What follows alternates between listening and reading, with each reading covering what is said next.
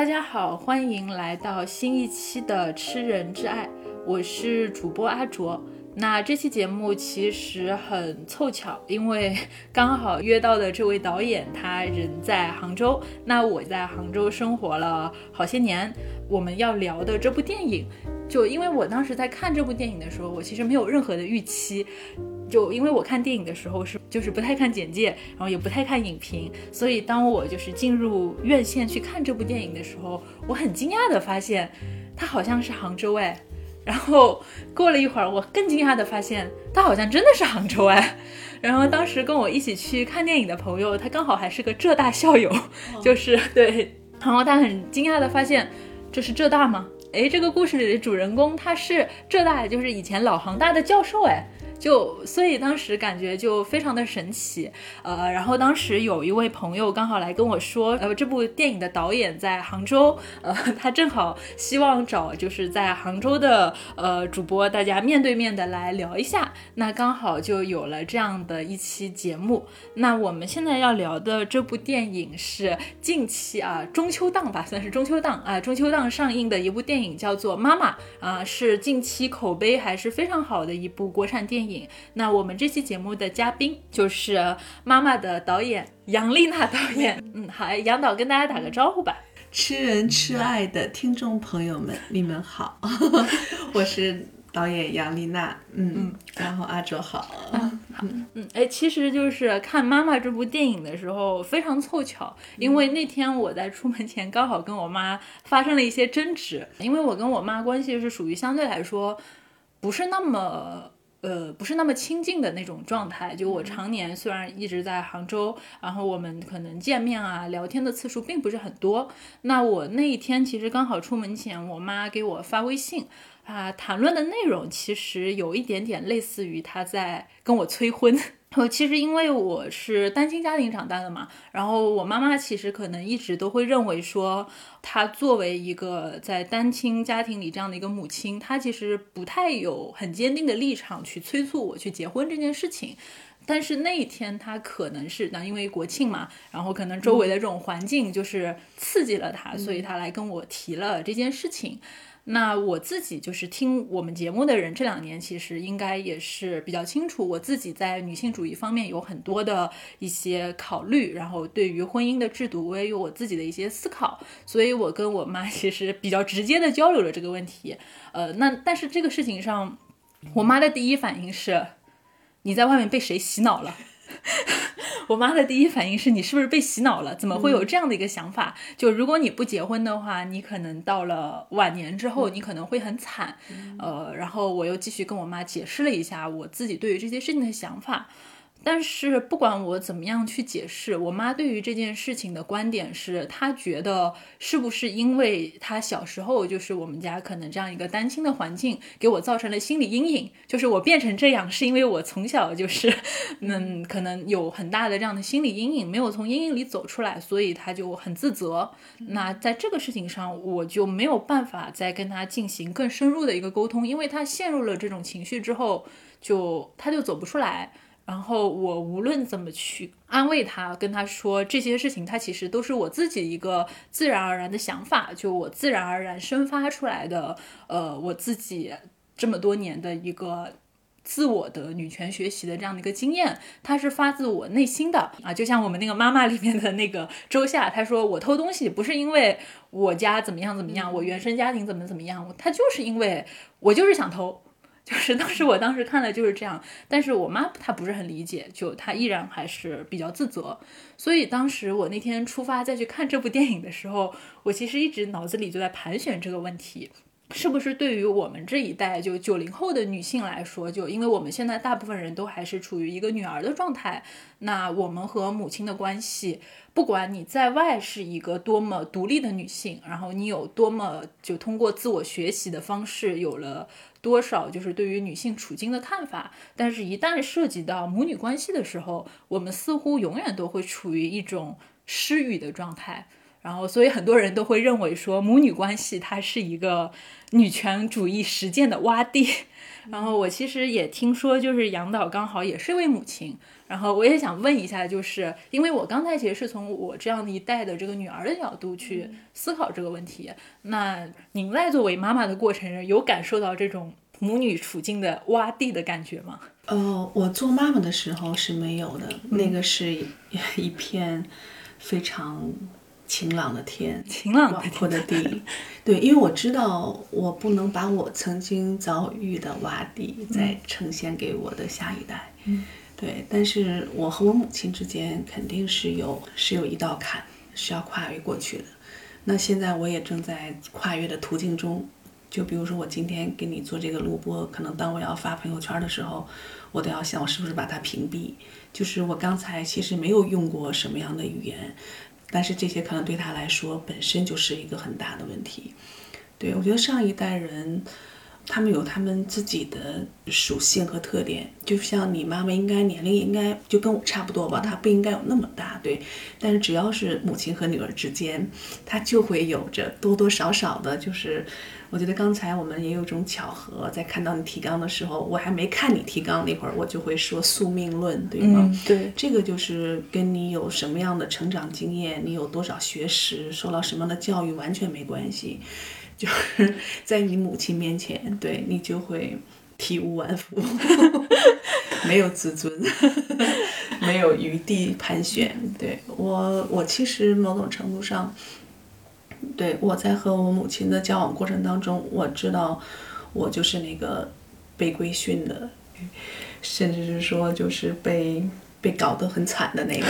对我是没有什么对抗性的啊，因为我知道回避才是我跟他相处最好的方法。但是今天不一样，今天我五十岁了，我也经常问我，如果能理解蒋玉芝和冯继珍，我为什么不能理解我那个 母亲的叫母亲的那个人呢？对吧？所以现在就是哪怕有问题，我都愿意去主动的去尝试去化解、和解，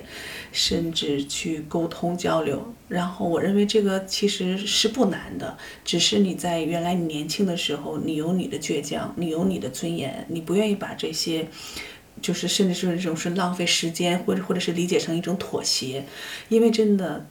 我经常说你是我的亲人，你不是我的敌人。我从那个目光当中，我看到我就像个敌人一样，我不喜欢，我害怕，所以现在也造成了我跟人际关系交往的时候，我特别听不了大声说话，我听不了大声嚷嚷，我看不了暴力事件。冯继珍不也说吗？一切暴力行为都是可耻的，对吗？那这种暴力，它不仅仅存在于两性之间，存在于家庭之间，存在于社会之间，包括世界。所有的这种和平演变过程当中，那么我的理想的一个愿望就是大家有话好好说，嗯，没有什么就一定要靠暴力解决的，这是最低等的、最 不适合的一个方式啊。所以我觉得我和我女儿之间，当我成为母亲的时候，那我完全不要这个。我和我女儿也会打，我们也会撕头发，但这个是建立在我们完全特别相爱的、舒适的基础之上。对吧？那是我们 彼此之间那个游戏，而所以朋友圈不会屏蔽女儿，不会。她她在我这里太自由了，我在她这里也太也是无所顾忌的。对，这个关系就很美妙。对，所以我就说。真正进步的小，就是如果孩子他会得到一些照顾，得到一些舒服，是什么在进步？是这个妈妈在进步。是 七十年代的母亲跟五十年代的母亲还是有区别的，你不觉得吗？是，就还是有很明显的差异。就特别是像我去看我外婆这一代和去看我妈妈这一代，其实状态是很不一样的。虽然可能说我家的情况还会不一样，但很能够明显的感觉到，就五六十年代的这一代的妈妈，她们自己是遭遇过了。上一代的这种女性的就传承下来的这种母女关系的一些比较负面的这样的情绪，但他们是希望能够为自己的下一代，尤其是自己的女儿去提供一个更宽敞的这样的一个处境和空间，就还是能够很明显的从周边的这样的一个外婆这一辈和妈妈这一辈的状态里面感受到这种差异。那么我们先回到妈妈这个文本里面，因为我会觉得就是像那个。呃，电影里面就是那个八十多岁的妈妈，就是蒋玉芝和这个六十多岁的妈妈冯继珍之间的关系其实特别有趣。因为我刚才有讲过，就是我在看电影之前，我一般是不太看简介，我是没有带任何预设去看的。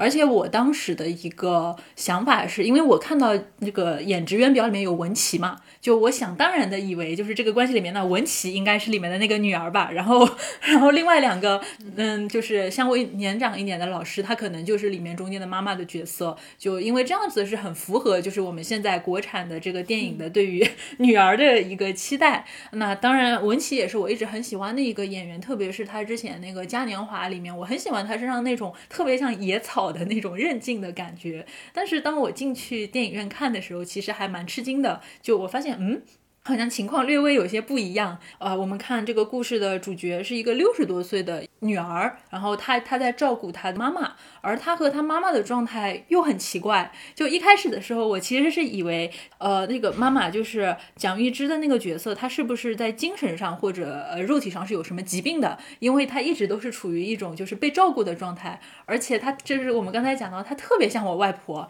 就是一个到八十多岁的人。就感觉活的反而特别像个孩子，就放飞自我啊！我想怎么样就怎么样，对吧？我晚上不想吃安眠药睡觉，我要喝啤酒，然 后然后说我就这个感觉，我要我要找东西，我就爬个书架。然后女儿跟我说：“哎呀，你爬书架很危险。”她说：“我不爬书架，我也会死。”就是然后时不时的就过得很任性，穿的漂漂亮亮，还时不时要跟女儿抬杠。就当时我就我其实一开始的在想，他是不是已经就是可能身体和精神上已经有了什么问题，所以才这么做。我后来发现不是，他是真的就是活到了这把岁岁数，然后他就开始就是放飞自我，活得非常的自由的这样的一个状态。而相比之下，就是这个六十多岁的女儿就能够感觉到她的状态很压抑、很沉闷，然后她像个保姆一样的照顾着她妈妈的生活。然后日常生活中还要到处去做义工，我当时就忍不住在想，他们家是很穷吗？她需要不停的在这样的一个年纪里面去做这样的一个事情吗？但最后我发现她是，他是有一种类似于自虐一样的态度，好像在让自己在受苦。就我当时在想，如果按照这样的一个情节推进的话，那后面应该是这个年龄更大的妈妈，她可能得了。阿尔兹海默症，呃，然后接着可能是这个女儿，她就不得不去承担更沉重的这样的一个照料的职责。但我又发现，嗯，最后其实是这个女儿，她反而是她就是发现，哎，我得了这样的一个疾病，然后她开始像安顿后事一样的去呃处理，就是我后面应该怎么办，然后妈妈应该怎么照料，就甚至你就感觉到这个人他活得太压抑了，太为别人而活了，他他甚至好像都没有什么时间，就是去。为自己得了这个病去伤感，然后他开始迅速的，就是他的大脑开始活动。我接下来如果我不能就失去行动能力了，我失去意识了，我要怎么去安顿别人的生活？那那个时候，我觉得这个人活得好苦啊。可是偏偏就是这样的一个人啊，最后他要进入到这种生活无法自理，然后让自己非常痛苦的一个状态。就我其实也很好奇，就是杨导能不能跟大家来聊一聊，为什么就会是这样的一个设定呢？反而是母女关系里面承担着这个为母亲养老的这样的一个角色的女儿，就相当于她是先母亲一步出现了这样的一个情况。因为这个就是这个戏剧文本里边很重要的一个部分嘛，就所谓的差异性，还有一个转换逻辑，它并不是常规的，对吗？然后它也能从戏剧上，它其实是能扩展这个戏剧空间，还有延展深度的。然后从演员的表演上，他们也会，呃，能够像现在你看到的两个角色，他们无论是就是以发病前后，他们都有着非常。嗯，完全相反的一种差异性，就是母亲回到了人返璞归真，因为她这辈子她经历了太多的苦难了嘛，到老了以后她完全可以任性起来，然后她的女儿也值得托付，也会很好的让他有这种安全感，他想做的时候就做，想闹的时候就闹，对啊，这就是母亲可能这一辈子过得最舒适的时光，但是这个时光又很残忍，又没放过他，对吧？然后他没有。享受到几天这种好日子，马上又被女儿生病的这样很残忍的风暴，这样的魔鬼又给控制住了。嗯，那女儿同时对也跟她是一样的，前期的时候她沉默寡言，就像你说的，她自虐，但她更多的是一种对自我的惩罚。对她认为这个世界，包括她没有婚姻，没有家庭，她不需要。婚姻跟家庭可能对世俗的母女来说是需要的，比如说春潮，然后他们的台词也都是偏世俗化的。那这对母女开始，他们之间可能没有什么话，甚至他们年轻的时候，他们都是用，对吗？这个表达他们对彼此的爱恋。嗯，然后到后期的时候，女儿发病的时候，你看。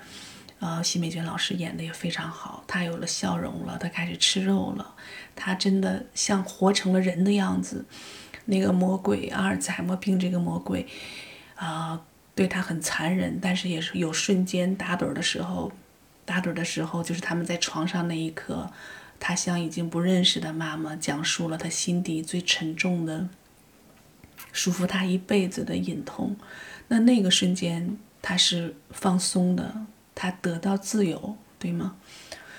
我你们之前不是也都讲小说讲文学吗？我认为这个电影其实它也有它的文学性。前几天有几个戏剧界的导演就说，能不能把这个剧本让他们在舞台的空间来演出，来演戏剧。对，对我来说，这次的创作跟之前的创作也不一样，它就是有它的嗯文学价值，还有它的。对，属于他自己的一个风很风格化的一个品味的一部作品。因为我自己在看的时候，我也有很强烈的感受。就第一个是它中间的这个，应该说是一种舞台的感觉，特别是母女之间在这个一开始就是还没有确诊的时候，以及到中间逐渐在发病的过程中，他们之间的台词的切换和这种来回，能够很明显的感觉到这种舞台的张力。我自己是很喜欢这一点的。我之前看评论是有人对于这个，就是他们觉得他们就是语言过于的这个，就是就戏剧化了。但是我当时特反而特别喜欢的这一点，就是他一方面可能说在部分的观众眼里会觉得好像很失真，因为好像一段现实的关系中的母女，她好像。不是这样说话的，然后以及就是这个年龄段的女性，她可能也不会对于文学、对于艺术有那么强的关注，但是这其实是我很喜欢看到的点，就因为她这样子。反而是一种非常强的一种，特别是文本的那种感觉，就那种对话，然后包括去读这个裴多菲的诗歌，就而且这个年代感就很真实，就是可能说像我们这一代人接触到的文学会更多，我们每个人都有自己特定的这个喜欢的诗歌，但确实就是对于那一代的人，他们能够接触到的最浪漫的诗歌，就是很典型的，就是这个裴多菲的诗，然后大家对，就是这些很典型的内容，然后大家会去怀念那个时候的那一些翻译，然后。然后呃，就是像哎，像京剧一样，自由诚可贵，爱情价更高，对吧？就是这样子的内容。所以我当时会觉得，他是以用一种好像是抽离了现实的方式，但他又以这种很文学性的方式。回到了那个时代的真实，包括就是他后面有一个细节，就是冯继珍那个时候其实基本上已经回到了孩童的心智状态。然后他妈妈打开一个盒子，跟他说：“哎，里面这个是什么？那个什么？我们结婚的结婚证。然后有一双爸爸上海出差给你带回的小鞋子。”就当时的那个记忆也很戳我，因为就是我其实虽然我是九零后，但是在我小时候，我爸爸在上海出差的时候，他也给我带回过，就不是鞋子，是一个花花棉袄，是那种很新。新潮在那个时代看起来很新潮的画面哦，就是那个时候，就是对于我们江浙人的记，就是那个记忆，它就是这个样子的，好像去上海就跟出个国似的，然后去上海买一些就是在当时看来很潮的东西带回来给自己的女儿做礼物，这样的一个情节，就是在当时真的非常的戳我。然后另外一个是。整个文本或者说整个电影文本，它有一种很强烈的，确实是很工整的戏剧的那种格式的感觉。就很多时候你会发现，哎，前半场里面出现的很多的情节，到后半场里面，它会以一种就是颠倒的方式再来出现一遍。就是上半场妈妈在那边爬这个书架，女儿跟她说很危险，你不要爬，然后妈妈顶嘴。不爬会死，不爬也会死的。然后到了这个下半场，开始变成女儿在那边爬书架，然后妈妈在那啊，你别去，你别去。那当时我就觉得，像类似的这样子的处理，确实是一个非常好的，就是被打磨过的那种感觉。一方面就是你会有一种呃时间在流逝那种很线性的感觉，但是另外一方面，它确实是有一种值得，就是一个观众你把它作为一个呃。影视影像的文本去不停的去回味的这样的一个状态，反正我自己是很喜欢这一点的。就对，它是有一种，就是很多人会觉得它失去了真实的质地，但我觉得它多了很多，就是艺术上的这样的一种感觉。哎，谢谢你这么理解。对，因为其实呃，我觉得就是嗯，可能是因为我们现在的生活节奏都太快了，我们都不愿意去品味或者回味，或者是在生活里面我们看到的更诗意、更美感的东西，还是。呃，就太快餐了吧，就是这一部分被忽略掉了。其实你看杨绛先生那一代人，他们肯定不是像我们这样噼里啪啦、噼里啪啦就来说话的，对吗？对。那这个母亲她同样出生在民国，她是从民国走过来的，受过非常好的教育的那一代人。就我相信人的声音跟他的语言，包括样貌一样，在一定是在岁月的沉积下，它都会有变化。对，只是这一部分的变化，可能包括这些知识分子人群，在我们。现在世世俗的生活当中。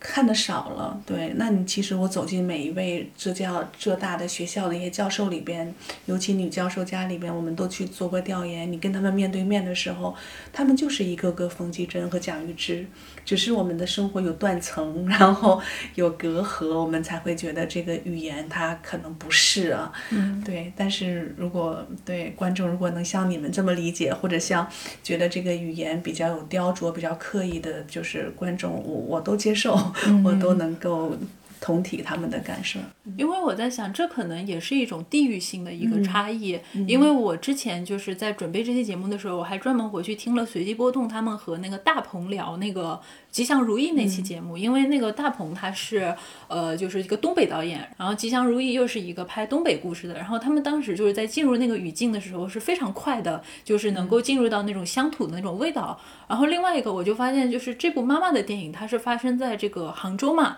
那因为我自己是浙江人，呃，然后就包括就是像冯继珍的那个状态，就她又特别像我奶奶，就是我可以在每一位角色的人的身上都感受到，就是她是我身边的那种老。老一辈的人的，就是我们这边江浙沪的老一辈的人就是这个样子的，就是包括我奶奶，她以前也是个老师，就她，而且她也是一个过着像清教徒一样生活的人。我因为我小时候是跟我奶奶一起长大的，我当时就看着那个冯继珍的那个状态，我就想到我奶奶，我跟她一起生活的，她也是六十几岁，就是就是。就是我当时看的时候，我奶奶真的就是这个样子的，就那种过着像清教徒一样的生活，包括他们家里的布景，就你能够感觉到他们生活在一个杭州还不错的一个区域里面，家里面打理的非常的整洁，呃，然后但是这种整洁整洁里面又透着一种很节俭的克制的那种感觉，然后另外一方面你又觉得他们家。经济状况应该也不错，就是能够看得出来，因为就是他在给钱给给那个周家钱的这个事情上，以及包括就是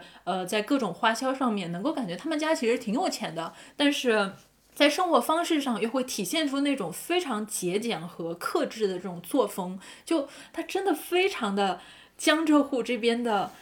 老一辈的知识分子的气质，所以我当时在看这里的时候，我就在想，可能某些就是电影，如果它是植根在某个确定性的区域的话，它可能确实在观众的受众上面，就是它也是会有一定的就是区域的这样的一个状态。所以我就在想，这可能是不同的观众他对于这个电影的语言，然后和它周边的氛围的接受，大家是确实是有一个成长环境的差异。就我自己作为在这一块的地方长大的人，就很容易对于中间的各种各样的细节就产生很强烈的共情。哎，我跟你聊，我也觉得是因为每一个播客的角度都不一样啊。这两天也采访了很多人，然后年轻人的就是嗯，包括你的这些点也都是以前很少被提到的，对，非常有趣。当然，我我知道。你也会聊周夏这个角色啊？对，就是因为我对他意见还蛮大的。对，就我们后面会继续来聊这个事情。就因为我当时，哎，我其实也比较好奇，就是既然之前可能你们这边也聊了很多嘛，有没有人之前是把这个《妈妈》这部电影和《困在时间里的父亲》是做比较的一个状态啊？呃，因为很容易被提起来吧？就是有，但是都是，嗯，我也想听听你到底那个比较的。层面是哪一些？嗯，就就所以之前是有，但是没有很深入的，对对对，没有。对，因为那个困在时间里的父亲，其实他这是他中文的译名，因为他英文其实也就是一个 father，就 其实刚好和妈妈这个好像是非常的对称。我当时其实，在看那部电影就。或者说，我其实，在看《妈妈》这部电影的时候，我脑子里就是一直在盘旋那个《困在时间里的父亲》这部电影，因为其实这部电影应该是早两年也很火，就是关于一个父亲他得了这个阿尔兹海默症，然后他如何的，就是陷入一种比较错乱的精神状态，看待周围的事情，然后让他很困惑，也很痛苦这样的一种精神状态。呃，当时也是跟我一起去看这部电影的。朋友啊，一位男性朋友，然后也是就是那位男性朋友，就是属于也有很好的学历啊，有过这样子的一个美国教育背景，就他很迅速的就带入了那个父亲的视角，然后看得肝肠寸断。嗯，但是我自己很奇怪的一点是，我其实当时也是在影院看的嘛，但是我无论如何我都无法进入就是那部电影的一个视角，呃。就，但是我又不好意思表现出来，因为周围的人就是好像都很感动的样子，呃，然后包括我后来看很多朋友圈刷屏嘛，大家对于这部电影评价都很高，然后以及就是代入感都很强，那我就不太好意思表达我自己的这种隔阂的感觉，因为这样好像显得我很冷漠，就是对于就是这种状态没有什么共情，但我自己后来其实梳理了一下这个状态。为什么我对这部就是困在时间里的父亲，我不太有代入的感觉？其实可能是因为这个故事的主人公他所处的这个环境，就是你你如果发现和这个妈妈其实如果去做对比的话，你会发现那个呃那个困在时间里的父亲，他其实相当于一开始他就已经进入了一个被照顾者的角色，就是你是不知道他是怎么从一个清醒的健康的状态变成就是。那个样子的，就我们看到的他，他就已经神志不太不太正常了。然后你能够看到，虽然他很痛苦，但是他已经很自然的进入了被照顾者的角色。就是虽然他当真他真的很痛苦，没有否认他的痛苦的意思，但是你看到他周围所有的人都在围着他打转。他是一个白人的男性，在应该是在英国的伦敦的这个市区有大房子。就是呃，我当时还看了一下他们家厨房，真好看。我很喜欢他们家的厨房，就是这样子的一个情况。然后他周围所有的人都在围着他打转，就他的女儿一直在探望他、照顾他、忍受他就是反复无常的脾气，然后甚至还要被他的父亲就是，其实是他就是因为当一个人进入阿尔兹海默症的状态，其实很容易就变得，就有时候你甚至觉得他们说话很恶毒，就真的是很恶毒的那种。就是他的这个父亲会一直戳着他，戳着这个女儿的短处去骂他。呃，然后但是这个女儿依然在照顾他，那包括他们家有很多的保姆或者说护工，呃，一直在忍受着这个父亲很恶劣的脾气。当然不是说是他主动要变成这个样子的，但确实就是那些女性护工一直在忍受他父亲恶劣的脾气，呃。直到忍受不了就辞职，然后再换下一个女护工。嗯，大概那个是那个电影里是出现了三个，就一直在被辞退，然后又来新的，一直辞退，一直来新的。呃，然后包括就是他在医院里面，呃，他去了疗养院，他能够在疗养院里面享受到一个呃，就是有窗户的一个 病房，那个窗户外面的风景是一个很风景特别好的一个公园。然后他每天还能够在一个女性护士的陪伴下，定期出去散两个小时的步。呃，就你能够看到他周围其实全部都是围着他打转的这样的一个护理人员，包括他的女儿，而且这些护理人员绝大多数都是女性，呃，女儿、女护工，然后女保姆，就所有的人都在围着他打转，以及包括就是。被被动牵扯进来的女婿啊，也要照顾他，把他接到自己家里来。那包括疗养院里面有一些男医生，就你就你在这个状态里面，我就真的没有办法去很好的去共情到这样的一个中产白人男性的父亲的这样的一个视角。就他当他生病了之后，他自然而然的就处在所有人都在照顾我的状态里面，然后他唯一需要处理的问题就是我的精神危机。但是现实的情况不是这个样子的。就是现实的情况是，大家都很痛苦。然后有人甚至说，如果把这个电影的主角换成一个生活在英国底层的黑人的老奶奶，她得了阿尔兹海默症会怎么样呢？那就没有这个故事了。所以这是我当时一直觉得没有办法进入到就是呃困在时间里的父亲的这样的一个点，因为我觉得故事的主角他是和我处在完全不同的光谱的两端的人。所以是这个样子的，而我当我去看就是妈妈的时候，我会发现这个情况就不一样了。因为其实相当于故事的主人公是两个女性，一个是母亲，一个是女儿。她们其实本身就是在这样的一个家庭里的角色，都是照护者的这样的一个一个一个功能，某种意义上，就一开始你可以想象，就这个家庭如果父亲还在的话，这个母亲很显然也是服务于这个父亲的，因为爸爸他是做考古的，然后之前从其他地方来杭州，妈妈也是跟他一起来的，就能够很显然的看到这个家庭很早是围着父亲打转的。然后伴随着这个父亲可能就是去世了，这个妈妈她要承担起照顾女儿的责任。然后随着这个妈妈她进入到老年，那么这个女儿她自然而然的成为了一个就是照护者的角色。就是在这个情况下，你会发现，哎，这个困境它是发生在两个原本应该被视为是照护资源的这样的一个女性的身上，然后他们去怎么处理这个问题？那么在这个事情上，我就觉得它真的很具体，也很真实。当这个冯继珍得病的时候，他他发现自己身边没有其他能依靠的人，就他必须要靠自己，甚至最后要靠妈妈。然后我就觉得这个处境对于女性来说就很真实。就当你活着的时候，你的伴侣，男性伴侣，然后你的可能儿子什么的，他们都会觉得你应该承担起我们家很多的，比如说对吧，照顾责任。我们的长辈生病了，那可能家庭里的女性角色去照顾他。那如果说，我们有了下一辈的孩子，那这个下一辈的孩子，有的说，哎，让爷爷奶奶带啊。这里面让爷爷奶奶带，那个爷爷是附带的，其实就是奶奶带。就是最后你发现，这种照护的责任，说白了就是在一个家庭内部的女性成员里面踢皮球。就你不干，你妈妈干；你妈妈不干，那就姥姥干 啊。姥姥不干，那妈妈干；妈妈不干，你干。对，就就基本上是这样的一个情况。所以我觉得把这个故事的一个视角，就是换了这个疾病的角色，回到这个。母女关系里面是非常就非常有意义的一个事情，以及他们在这个事情上的应对，就真的非常的具体和真实，因为我们没有其他的人能够依靠了。谢谢你这么理解，你的角度也非常有意思啊。嗯，然后对困在时间里的父亲，他。嗯，但是他从艺术水准层面来讲，我认为还是对，就是的对，特别是那个主演的，真的是。对他其实也来源于一个戏剧文本，然后这个改编成一个现在的电影文本的。对，但是无论怎么样，对他起到的这种对阿尔兹海默病群体的这种关注啊，还有它的现实意义，就是还是还是一样的。就包括我们为什么做。一部这样的影片，就是阿尔兹海默病，其实就像一个非常凶残的一个疾病风暴一样，它困扰的不仅仅是中国老年群体，还有世界公民。对，只是我们中国现在的发病比例也非常高。然后在我做。呃，一些调研的时候，我其实没敢怎么做调研啊。但是在，因为我每当你打开一个阿尔兹海默病家庭的时候，那种也非常残忍的，就是你会感觉你你侵扰了他们，你因为他们越难过越悲伤，你越觉得有一种冒犯，因为他们再次给你讲述的时候，我记得一位妻子照顾她的丈夫，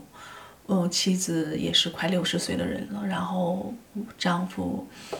对，一直在不停的跑，不停的折腾。然后他们之前的婚姻，其实丈夫对这个妻子并不好，但是在 丈夫生病的时候，妻子又，哎呀，又不计前嫌啊，又回到他们的就照料与被照料的这个角色当中，那个真的是日日夜夜的。所以我就说，女性有的时候在生活当中，她的妻，她的角色。尤其在患病家属的这个时候，他可能不仅仅是妻子，他又是母亲，又是这个男人的姐姐，对，又是这个男人的灵魂伴侣。因为那个男人这一发病的时候，他谁都不认，他只有看到这个妻子的时候，他才安定。但是他最折磨的人也是这位妻子，对。所以为什么说阿尔兹海默病像冯继珍，他在瞬间的时候他是能够解脱的，但是那个母亲，那个家属。是特别值得全社会来关注的，嗯，就他经历的辛苦，可能在女儿这是一天一夜，但是在家属那可能就是两天两夜，他们的时间是被放大的，嗯，所以我们刚才谈到这个照料与被照料，那他未来从微观了说，那是一部影片，是冯继珍跟。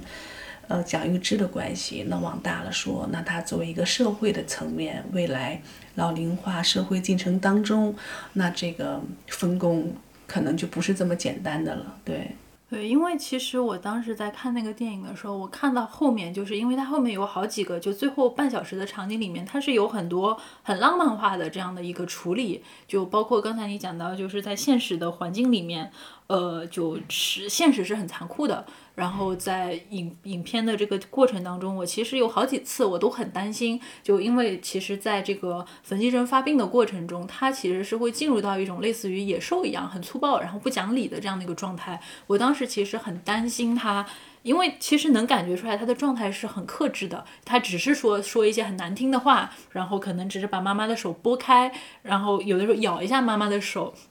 但是实际的情况是很可能就是。现实的情况，我当时真的很担心他把那个就是就把蒋玉芝一把推开，把他推到地上摔倒这个样子。就我当时其实一直觉得这是就某种意义上这是一个。很有可能会发生的一个事情，然后当然电影里面它没有发生。我们当时其实也，当然这一个题外话。我们当时是不是在想，是不是因为蒋玉芝的这个老师的这位演员年龄大了，咱咱这个戏经不起这折腾了，就是也不能真让人家就是往地上这么摔。但但能够很明显的感觉到，就在中间其实他真的有很多很出。就是已经是非常克制的一个处理了。那包括就是像后面有很多的场景，就是两个人一起出去玩儿，然后也不能说出去玩儿，去疗养院，妈妈推着他就是去海边，两个人看海。当时我觉得那个场景真的就看起来特别好看。但但当时我自己内心其实不停的在盘桓的一个想法就是，然后呢，他们的未来会怎么样呢？就我一直觉得，就是以他妈妈八十多岁的这个状态是撑撑不下去的。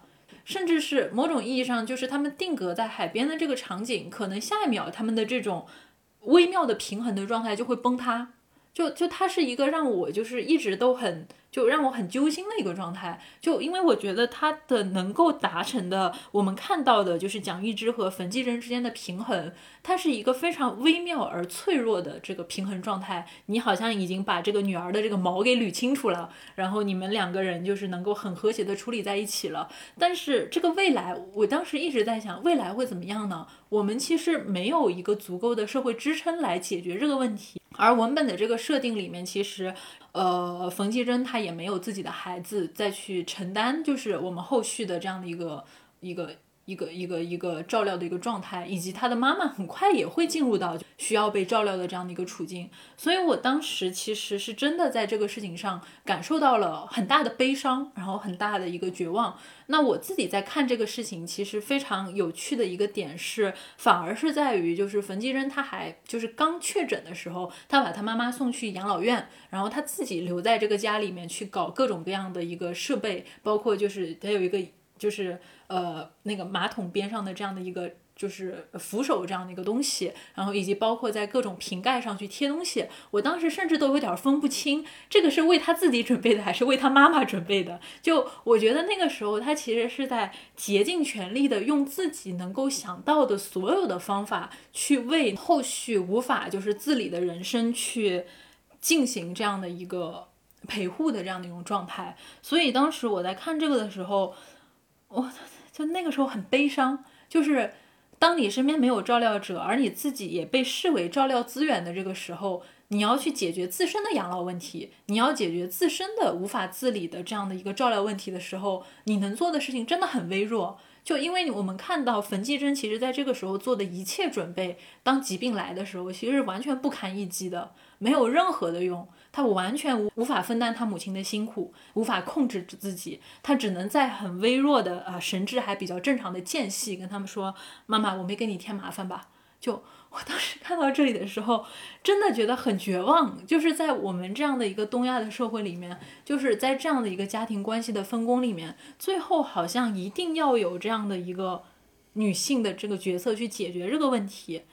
包括这样的情况，在上野千鹤子的书里面有很多的这样的一个呃，就是阐释呃比较更合理的社工制度，然后更合理的这样的各种各样的就是社会支持。但是你发现，在老龄化的社会里面，就是我们的所有的社会资源，它没有办法跟上我们的设想。我觉得这是一件就是非常可怕的事情。嗯，所以你会发现这样的前景真的是非常绝望的。就你。不太敢去深入的去想这件事情，就你最后发现养老这件事情，它永远是我们要把这个责任去移加到某一个特定的弱势群体里面去。就你最后发现所有的设想，它可能都很好，但是一旦落到实处的时候，都是欠缺，就是它必然是包含着，就总有一个群体，它是需要去成为照料者，然后他需要去承担这样的一个，就你是你说脏活吧，总有要有干脏活的人，所以在这个事情上，我真的是很绝望的。就我，但是有一个情节，就是母亲在我们的电影里都删掉了。母亲其实她其实是把遗体都准备捐献给 呃医学中心的，然后最后在养老院的时候，嗯，他们要去养老院之前，母亲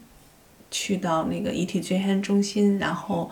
捐献中心的呃小朋友志愿者也会说啊，说你女儿来过了。她也准备把她的遗体捐献给我们，所以那个一刻，母亲就也很惊讶。他们这些都是女儿之前，在她知道自己生病以后要做的所有的事情，其中之一件。对，然后我觉得也不用太悲观，在哪儿呢？就是你的这种悲观和我特别理解啊，但是就是我是相信社会的进步和未来的文明社会里边，我们一定是越走越好，而不是越走越倒退。啊，比如说我们前两天在路演的时候，无论是上海和杭州，都遇到一些非常多的阿尔兹海默病的志愿者。那这些人都是由年轻人组成的队伍，他们有年轻的医生、年轻的护工、年轻的组织者，我认为都非常了不起啊。他们，我相信他们的工资没有多少。作为志愿者来说，那他们就是在自己的这个领域里面都工作了十年了，甚至是有二十年的小朋友、年轻人。那这一点，我认为就是文明进程当中的一步一小步，然后一大步，总结出来，慢慢的就会一步一步，我们能跟得上，然后这种照料的需求，对。会越来越好，对，因为越有越来越多的年轻人加入到这个，因为老年进城化社会里边，其实工作的重担其实是在年轻人身上，包括全社会的这种民生问题啊，还有全社会的互助群体啊，都更增多的负担是给我们，因为我我有一点我很相信，我们今天怎么安放安放好老年人，那我们也意味着未来我们怎么样安放好我们自己。对，它是一个生命跟生命之间互相关联的很重要的一个连接。嗯，只是说在这个过程里面，我们现在的很多的重担是放到了一个家庭里的女性成员身上，就是还是希望就是说，在整个社会发展的过程中，这个压力它能够非常好的获得这个社会的一个支持，就是它能够在整个社工的一个制度的保障下，让这种某种意义上是。内部的剥削，它能够转向成为一种社会的责任。对，因为其实只有在这样的一个层面上面，我们才能够更好的去讨论这个话题。所以，这是我当时也是在看那个，就是《妈妈》这部电影里面，其实很难过的一点。当冯继珍确诊她得了阿尔兹海默症的时候，你发现这个压力，她只能在母女内部去互相消化，就是对吧？就是她最后我们没有办法去求助其他人，他们母女是生活在一个相对来说比较封闭的这样的一个环境里面，然后他们只能说。你不照料我，那就是我照料你，就是中间其实是这样的一种状态，这是我当时觉得看的其实挺无奈的一个情况。所以为什么要有文琪呢？也是一个原因。如果这个电影里边只有母亲母女这一对关系，那对我来说太悲伤了，你懂吗？我不愿意看到。我作为一个创作者，我在写他们命运的时候，我就是很想好好的祝福他们，我把我所有的好都给他们。那文琪对我来说也是一种好。那在他们。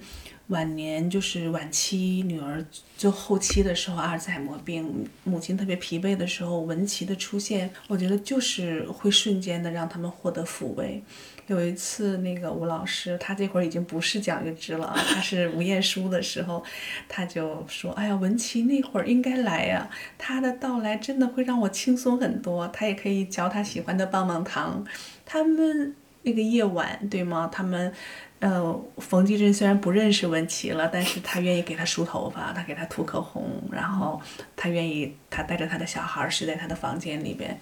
然后就是两种人物关系在那个夜晚，然后你可以看到那对母女，他们可能越走越远，然后文琪和他的小孩，他刚刚开始新生，他成为一个新的母亲，那未来这两种人生，他们就会越走越远，对吗？但是我相信，如果他们。回头的时候，他们一定会在心里边对彼此说：“谢谢你，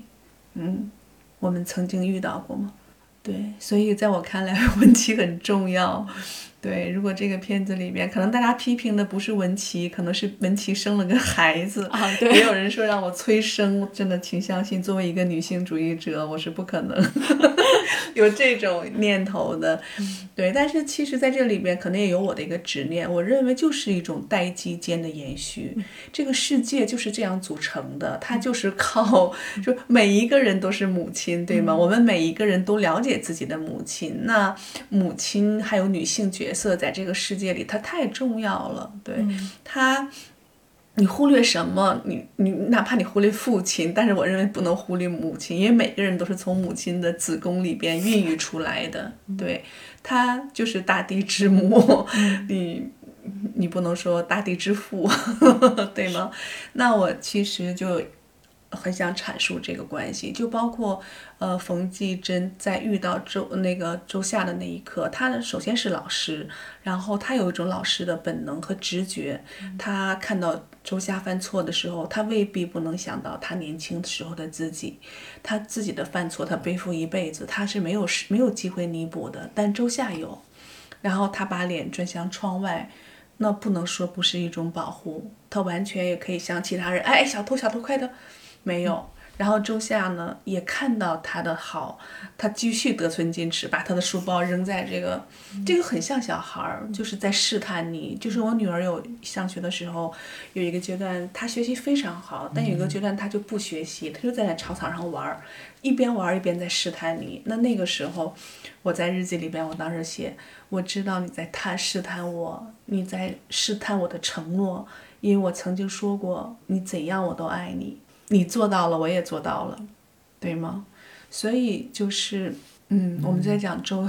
就是冯继珍跟周夏的关系。那周夏他也是个聪明的小孩儿，他的犯错就是对自己的挑衅，对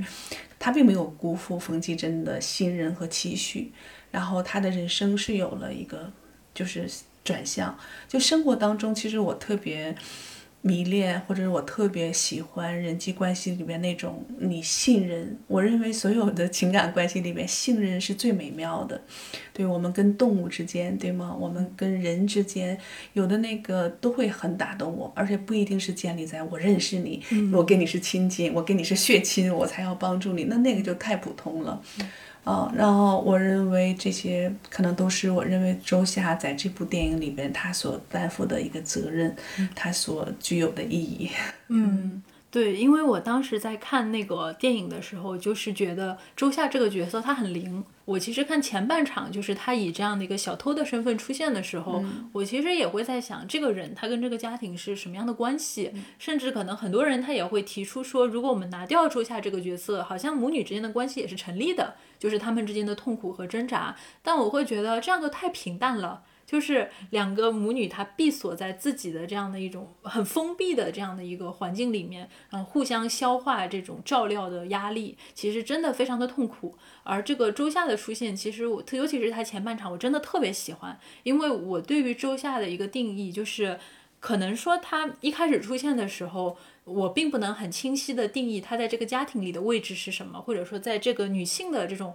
谱系里面，它是处于一个什么样的位置。但是我当时就觉得它特别像是这个冯继珍性格里的一块拼图。就因为其实我觉得在周夏出现以前，我是不太理解冯继珍的。嗯，就是我不太明白。就当然冯继珍是个好人，就各方面都是好人，就就就真的好到非常的。教科书的那种好，就一个好的女人。但是我其实并不理解，就是说她为什么会这样子，就她内心的这样一个痛苦。直到她去帮了周夏，对吧？第一次是周夏诬陷她，其实手对吧？人明明是周夏偷手机，结果人家那个失主在那边打电话，他把这个就手机扔冯继珍那儿，然后冯继珍不仅没有举报他，还自己认罪了，就帮周夏把这个事儿给这个呃瞒过去了。那包括第二次，其实相当于是这个周夏他入室盗窃，就怎么这么巧呢？就盗到了他家。他其实应该也是可能是注意到了是是他们来偷的，但是他也没有就是声张这件事情。就他虽然报了警，但是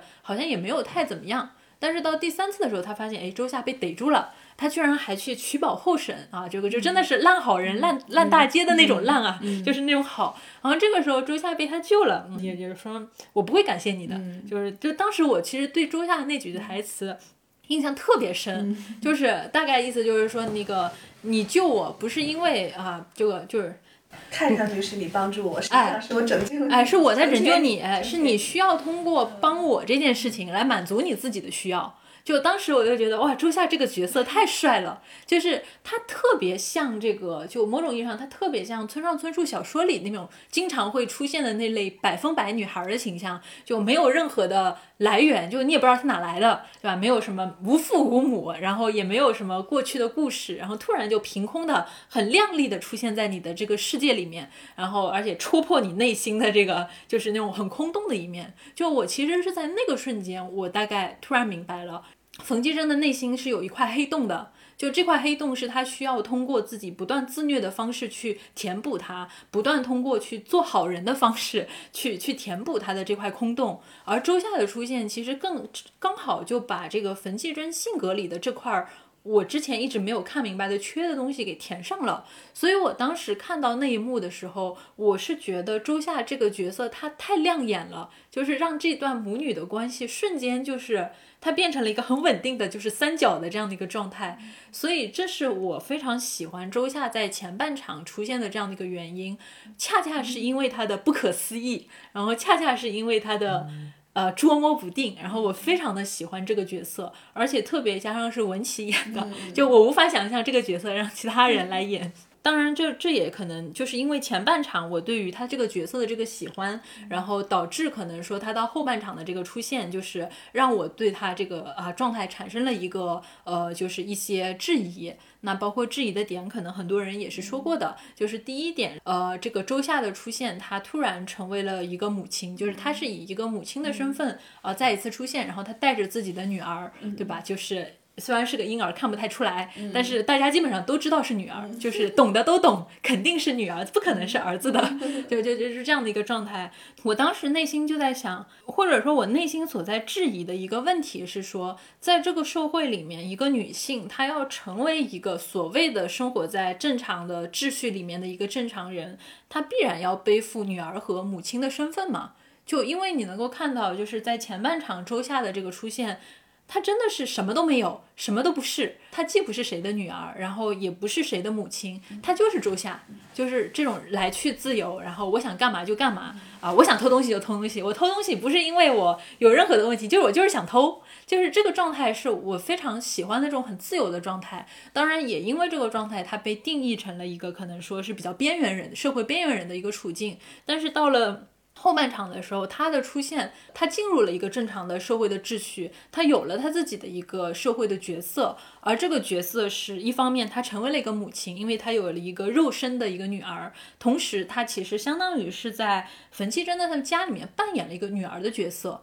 就是填补了那个不存在的女儿的空缺，然后也成为了一个比前半场更加具体的一块拼图，让这个冯继珍和蒋玉芝的这个生活变得更加的完整。就是我们讲到的，可能说是一个生命的延延续，或者说是这样的一个女儿的角色。但是在这里确实是很容易让人产生这样的一个疑问，就是她一定要通过，就是说成为一个女儿以及成为一个母亲的身份，来成为一个人吗？就是一个女性，她除了是母亲，除了是女儿，她不可能是她自己吗？就是我，就是说，作为我这一代的人，就是可能我们一直在面临的这样的一个问题，因为我们这一代人，这一代的女性，至少可能有了更多选择的自由，就我们可以去思考，就是因为其实我之前跟另外一位就是有了两个孩子的妈妈聊嘛，她当时跟我聊了之后，她说，如果我在五年前。嗯，有有你这样的想法的话，我可能就不会去生我这两个孩子了。当然，我现在也很爱他们，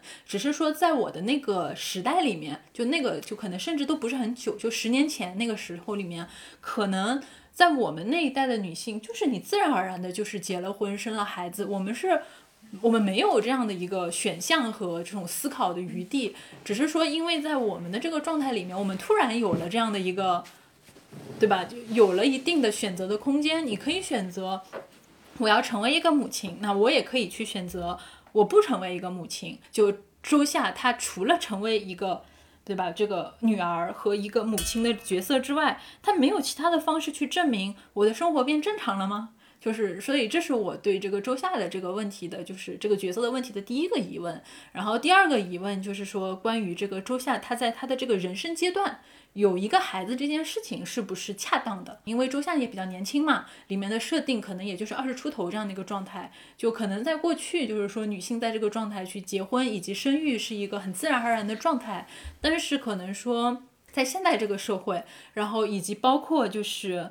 我们最近有很多的社会新闻嘛，就是一个女性她在这样的一个人生阶段，去把自己的生活，就甚至就是那我们不知道她有没有婚姻，应该也是不知道，就是在这故事里是不知道的。但是她有了一个孩子，就这件事情对于这个阶段的女性是很危险的。而且，尤其是周夏，她并不是一个说是一个家境殷实，然后有这样的一个就是社会呃家庭支持的这样的一个女性。她甚至虽然她的生活在变好，然后她读了一个成人大学，进入了一个正轨。但这个时候，可能正是她要去某种意义上去实现自己人生的一个上升期的一个阶段。如果在这个阶段她去进行生育这件事情，就一方面会很极大的分散她的注意力，因为她需要去养育，然后她需要去。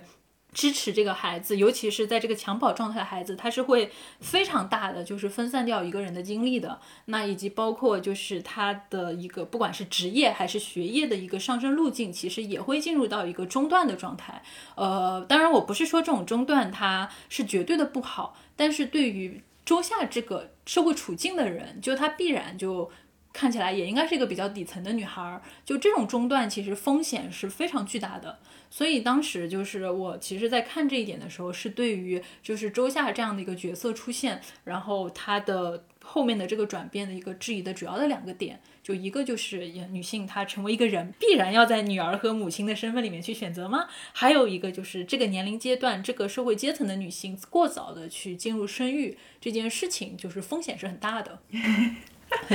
哎呀哎呀，我觉得你太有意思了，你是我这一路上遇到的谈论周夏和冯继珍最多的一个访问者，但我认为很好。我一直都觉得大家把注意力和目光其实都很容易的聚焦在母亲身上，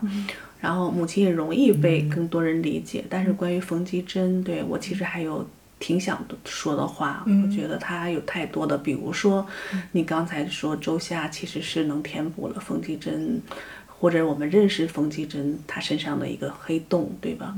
那这些我认为都是非常有意义的探讨。冯继珍他真的不简单，他不是一个简单的只是得了一个阿尔兹海默病，对父亲有愧疚的人。那他这一辈子的所有的人生状态是什么？他的。嗯，看上去他是冷的，但他对周夏的，包括对他之前的，他对学生的救助，有一群学生来他家里探访的时候，那他是那么冷的吗？他可能就是外冷里热，对吗？他对生活的态度是什么样的？他处事的原则是什么样的？他可能不是往外放的，但他依然就像你说的，他是一个非常好的人，非常正直的人，非常有良知的人。就是因为这样，所以他才会。这辈子不放过自己，甚至这也是为什么他会得阿尔兹海默症的一个原因，而不是他妈。是，就是因为很多时候好像是也有这样调查数据，就是一个人他活得越是苦，越是憋屈，越是有更多的思虑，其实在这个事情上，就是得阿尔兹海默症的概率可能相对会更高一点。是的，就是你被精神束缚，然后你有太多的不可言说的那种伤痛嘛，对。然后说回周夏，我认为你提的问题也非常有意义啊。那我也在设想，那如果说大家都喜欢一个没有孩子的周夏，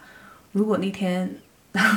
派出所里边就是周夏走了，对吧？跟冯继珍吐了一下舌头告别，等他再回来的时候，如果他没有孩子，那么观众就不会有这种歧义了吗？那对你来说，请你告诉我，你认为就没问题吗？我无法设想这个场景，就重点是在于我无法设想，就是我们要在后半场如何去安置周夏这个角色。结束之后，我甚至跟我朋友讨论，是不是周夏只要在前半场出现就好了？嗯，对，然后是不是后半场他就不要出现了？嗯，那其实我认为周夏她作为她首先在电影里面，她并不是说什么底层和不底层并不重要啊。然后她首先是年轻的女性，这一点是很精确的。然后甚至我认为她就是因为她家境都非常好，她从小就可能一直也是被自己的母亲控制的很狠的一个小孩儿。她什么都拥有，但是她什么。感觉都没有拥有，所以他才会去犯错、去试错。他的那种叛逆，他不并不缺钱，但是他就不想让自己有钱，所以，嗯，他的生命特征就是这样的一个小孩儿，所以他也没有说一直沉沦到成为一个罪犯，那是不可能的。然后他拥有一个小孩儿，我认为其实就是他这种叛逆期的一个延续，但是他在他身上，我认为又有一个特别。很屌很屌的一个很女性独立的东西，我没有告诉你我的丈夫是谁，我也不需要介绍孩子的爸爸是谁，我就能像照顾所有人、照顾所有生命一样照顾好这个小孩儿。这是我牛逼的地方，这是我有勇气的地方，是我能承担的地方。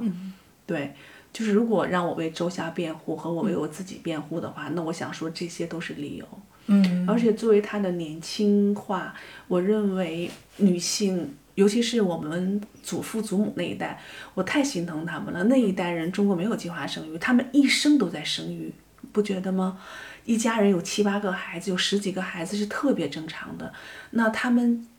没等的这个孩子就是过完。哺乳期马上下一个又来了，对吗？嗯，就说我是说，所以我为什么一直很很心疼，就是任何时代里的女性，对任何时代里的女人，我认为她们都是有做出了太多的自我牺牲的时刻，无论是对家庭还是对社会。那周夏其实我在写他的时候，我首先知道他是个成年人，成年人是可以生育的，呃，是可以有选择的，对。所以我认为周夏。他就是在他的一个人生的这个阶段，他做出了他的选择，但他的这个选择，他不是被辜负的，或者是嗯盲目的选择。对他，他哪怕他是他是有瞬间的那种可能错乱感啊，但是他都会经得起这个责任，他不会辜负这个小生命的，嗯，他不会辜负他自己作为母亲这个角色的。他可能起初不愿意。我再给你说一个我的私人的，我也是不婚主义的。之前，我我我不想要小孩，我没有准备好结婚。但那个时候中国没有什么像现在美国移民、泰国移民给小孩一个身份，你必须得有结婚证，然后有给小孩上户口，他才能进入学校啊。那我就必须通过婚姻，然后 我才能给小孩建立一个名分，对吗？然后，所以我不是周夏嘛，我是周夏，我就 不需要这些，对吧？那其实，但是当我见到这个孩子那一刻，一切都变了。对母亲这个角色，我发现我就跟那个母狼一样，我很知道怎么去抱他，我很知道怎么去喂他，这些都不用学习，就包括在他日后的成长过程当中，就是所有自然界的动物的本性，我们都具有，嗯，人为人是一样的。所以我不知道我跟周夏的身上有多少共同点啊，就包括我当时二十五岁我拍老头的时候，那就是一群老头，我走进他们的世界，他们很期望老头老太太希望我到他们家吃饭，给我准备了一桌子饭，然后我会像神经病一样去吃完，在人家床上睡一觉，刚刚又走，下次什么时候来不知道。我相信老头老太太会坐在那儿等我。然后我来他们家的时候，我什么都不干，我甚至连碗都不知道洗。那会儿特别年轻，但是他们就看着我就很高兴。对，所以我就说，嗯，可能在我和周夏之间有某种契合点，有某种重复性。但是在我这是合理的，那观众看是不是合理就是另外一回事了。所以电影就说它是遗憾的艺术嘛，嗯我也很愿意就是把这种遗憾的，或者是说观众不被认同的部分，然后在事后用无数次的像复读机一样的这样的话语的对话当中，无论是现场的还是这种听众之间，我都愿意来。做补充，说刚才你的这个补充真的，又很动人。其实真的是很动人，因为我自己其实之前考虑的就是从我这个角度所去设想的周夏，就是呃他应该是这个样子的。然后你所期待的周夏，他应该是那个样子的。我总觉得可能在我们故事里的女性里面。有一个角色应该是就是呃应该是导演您投入了更多的就是内心的投射的这样的一个角色。我其实之前一直在猜到底是谁，然后我其实一直在猜，哎，到底是冯继珍还是那个就是呃蒋一之？但我但我没有想到是周夏。对对，就是这是这真的是刚才你在讲的时候，我真的很吃惊。就我没有想到，原来反而是周夏，就是他其实投射了，就是呃这个嗯你身上一个某种意义上是对这个女性的期待，也是对于自己的这样的一个期待的这样的一个过程。我觉得这一点可能也是很有趣，就是就尤其是我觉得对于周夏这个角色，就是通过这样的探讨，能够去延伸出来的很多的解释。呃，换句话说，我也可能只有跟你，我才会说出这么多，因为你的这个深度，还有我们聊的这个延展度还是丰厚的。嗯，对我之前也也没没说的这么透彻。对，因为我觉得当时就是在那个电影里面，他还有一个特别戏剧化的场景，就是蒋玉芝她在得知自己的女儿就是确诊了阿尔兹海默症的时候，她有一个非常惊人的一百八十度的转变。包括就是冯继珍，她处理这个事儿的方法也特别特别真实吧。她没有跟她妈妈坦白说我身上会发生什么样的事情，而是她想，哎，我就自己把所有的事情都扛下来，然后我把所有的事情都给处理好、安顿好，然后甚至把她的妈妈送到养老院去待一段时间。就她自己想扛下所有的事情，但是当她真的和她妈妈去坦白的时候，你发现她的母亲处理这个事情的态度，或者说两个人交流的态度，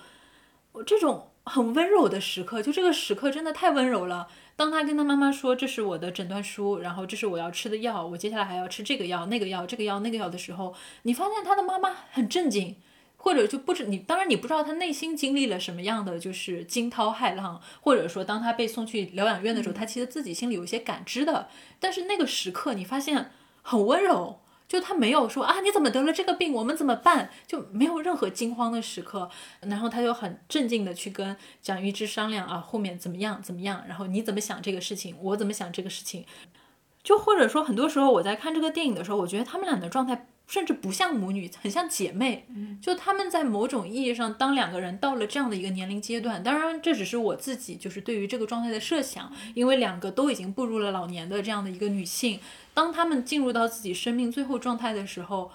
他们很像姐妹，嗯，他们内心有这样的一种很强烈的和谐的状态，以及包括就是我们看到后面蒋玉芝照顾这个冯冯继珍的时候，让我觉得对于女性关系或者说对于家庭照顾关系的另外一种设想，就是大家是以一种近乎于姐妹的女性情谊在互相支持的。因为我感觉看电影后面，其实蒋玉芝很伤心的一个点是，最后她不记得我是你妈妈这件事情了。就这件事情，我觉得反而是对她来说精神打击是很大的。当冯继珍记忆越来越衰弱的时候，她甚至已经忘了你是我妈妈，你是谁的妈妈呢？你是个妈妈没有错，但是你不是我妈妈。你是个好妈妈没有错，但是你就是不是我的妈妈。那当时我在看那个场景的时候，我是能够感受到很强烈的，就是蒋玉芝内心的这种痛苦的。就而且这种痛苦是胜于她以前就是我在体力上这种操劳，就照顾你的疲惫，我所有的痛苦在那一瞬间好像都被否认了。我我不是你妈妈了。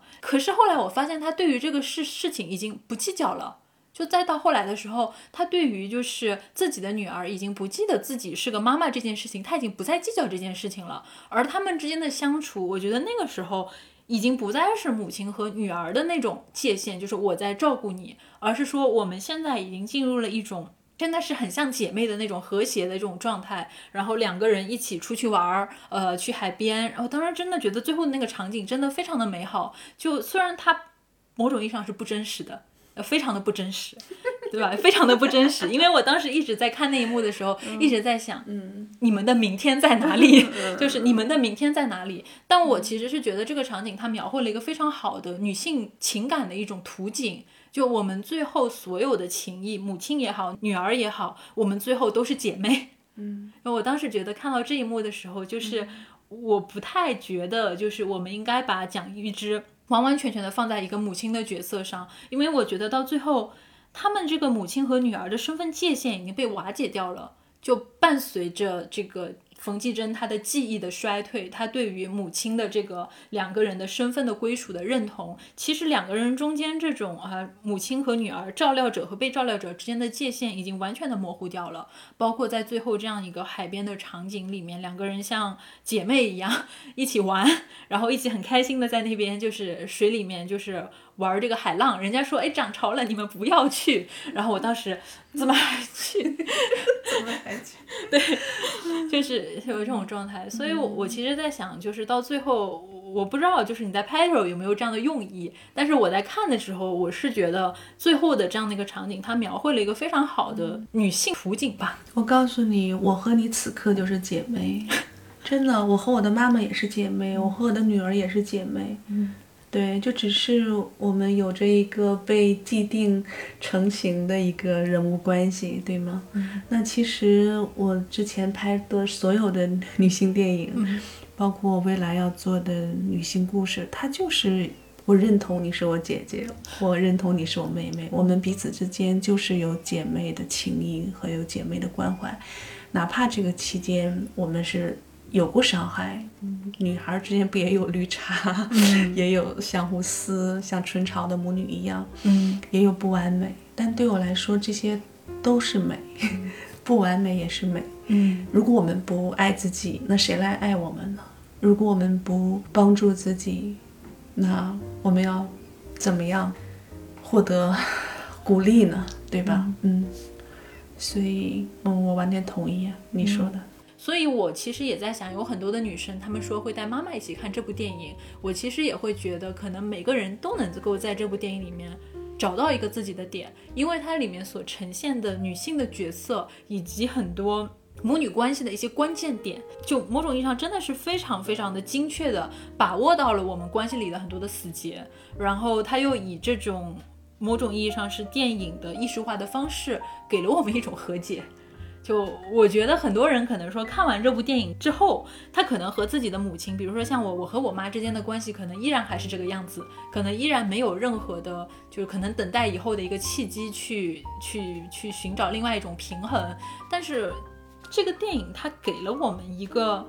非常好的一个途径。就是我们怎么去和我们周边的年长的女性去相处，然后我们如何去理解她们的一个生活的处境。那今天的节目到这里就差不多了，非常感谢杨导来我们的节目和我们一起分享。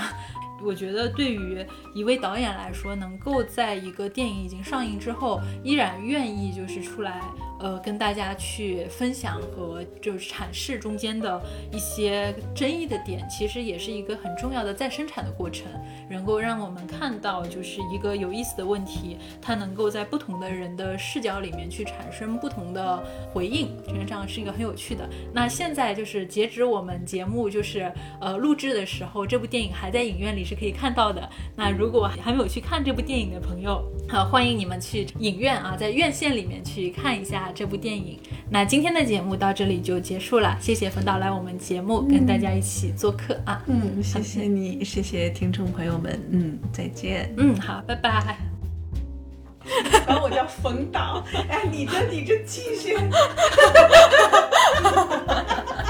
我也真服了，这赶上东北人了。我就是经常这样脸盲，记不住任何名字。哎，你这九零后，咱俩差。